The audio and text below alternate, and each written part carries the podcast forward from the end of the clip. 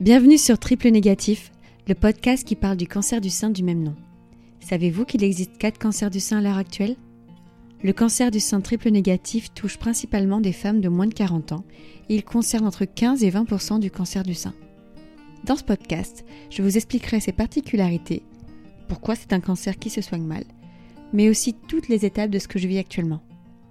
Je suis Émilie Dodin, j'ai 33 ans, j'ai deux enfants de moins de 4 ans j'ai créé le blog mode et beauté The Brunette en juin 2007, puis co-créé deux podcasts Power et Power Mama. J'ai aussi sorti un livre sur la maternité appelé Liberté, Égalité, Maternité en mai 2020. Bref, je suis une femme qui ne s'ennuie pas, malgré la maladie. Bonne écoute. Je suis ravie de vous retrouver pour un dernier épisode sur mon histoire. J'ai mis beaucoup de temps à l'écrire parce que j'étais complètement débordée par la fin de la radiothérapie, euh, l'essai clinique dans lequel je fais partie, mon travail, les vacances scolaires, la rentrée. Mais voilà, aujourd'hui se clôt euh, ce chapitre de ma vie. Ensuite, place aux euh, témoignages de personnes qui traversent la même chose que moi.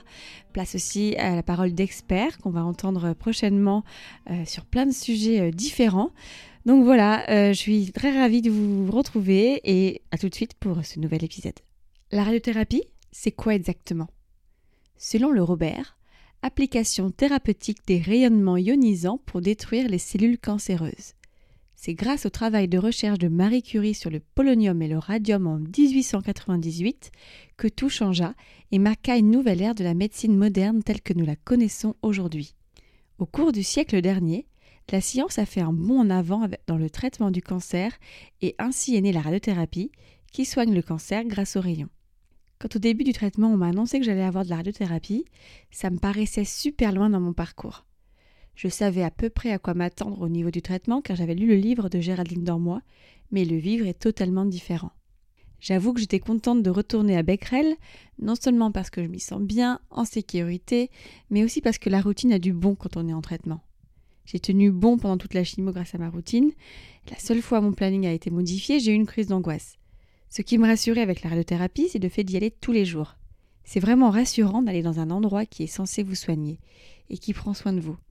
Vous vous créez des routines visuelles. Le monsieur de l'accueil là, que vous avez vu pendant votre chimio, vous apprenez lors du rendez-vous de 18h15 qu'il s'appelle Eric. Toujours un mot gentil, on sent qu'il est gêné pour vous de vous savoir là. On lui brisera le cœur quand il vous verra avec votre fille de 20 mois. Mais c'est pas votre place, bordel. Vous croisez souvent les mêmes profils, souvent âgés, de temps en temps des personnes plus jeunes. On parle des quelques minutes de retard, du fait de se retrouver en radiothérapie.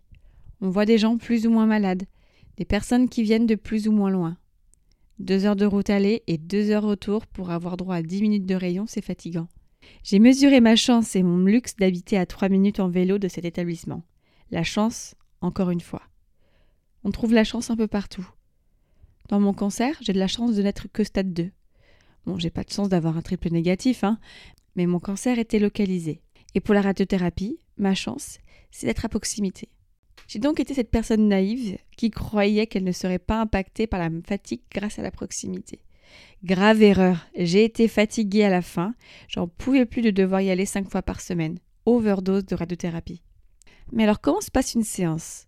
D'abord on a un rendez-vous de repérage, on s'allonge sur une table, on regarde les comptes rendus et où l'on doit vous balancer les rayons. Et on vous fait des points de tatouage de repérage à l'encre bleue. Tous les centres ne font pas la même chose, donc renseignez-vous bien. Les miens se fondent dans mes grains de beauté, sont tout petits et je les garderai en souvenir de ces mois difficiles.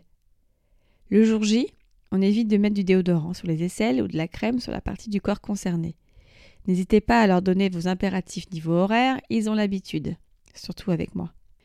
Sur place, il peut y avoir de l'attente, mais pour un cancer du sein, généralement la séance dure 5 minutes.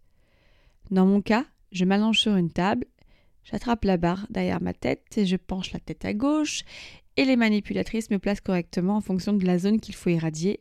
C'est vraiment du sur-mesure, on a chacune nos mesures. Et pendant quelques minutes, on évite de bouger. Moi, je fermais les yeux. On ne sent rien pendant la séance, on entend juste le bip bip bip de la machine. J'ai ouvert les yeux juste une fois pour pouvoir vous raconter. On voit juste une machine qui s'affaire autour de nous et nous irradie. Elle s'ouvre, elle se ferme. J'avais 25 séances et les 20 premières ont été nickel. Ma peau avait à peine bronzé. Mais alors les dernières, mon Dieu On dirait qu'un artiste issu de l'art contemporain a pris mon corps pour un espace de création et s'est amusé avec. bien sûr, je ne suis pas brûlée, mais j'ai vraiment le haut du corps qui est complètement bruni. Mais c'est pas grave, ça fait partie du jeu. Voilà, j'ai été irradiée. Et maintenant, next. Je n'ai pas toujours été rigoureuse avec la crème Yalusette à appliquer sur la zone touchée après la radiothérapie, je l'avoue. Dur de toucher sa poitrine encore endormie suite à sa mastectomie. Et puis j'ai vu apparaître des centaines de petits grains de beauté sur ma peau, au niveau du sein traité, et quasiment 95% est parti. J'ai pu continuer à voir Emmanuel maquiner chaque semaine pendant les traitements et j'étais ravie quand elle m'a dit que mon sein cicatrisait bien. Et c'est vrai que ma cicatrice elle est belle. Elle est quasiment blanche et ça j'en reviens toujours pas.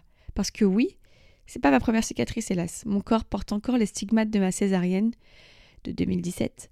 Ma cicatrice a mis des années à être blanche. Mais je l'aime, ce corps meurtri dans sa chair. Il a porté la vie, il a porté la maladie, mais il est toujours là, debout, et il poursuit sa bataille.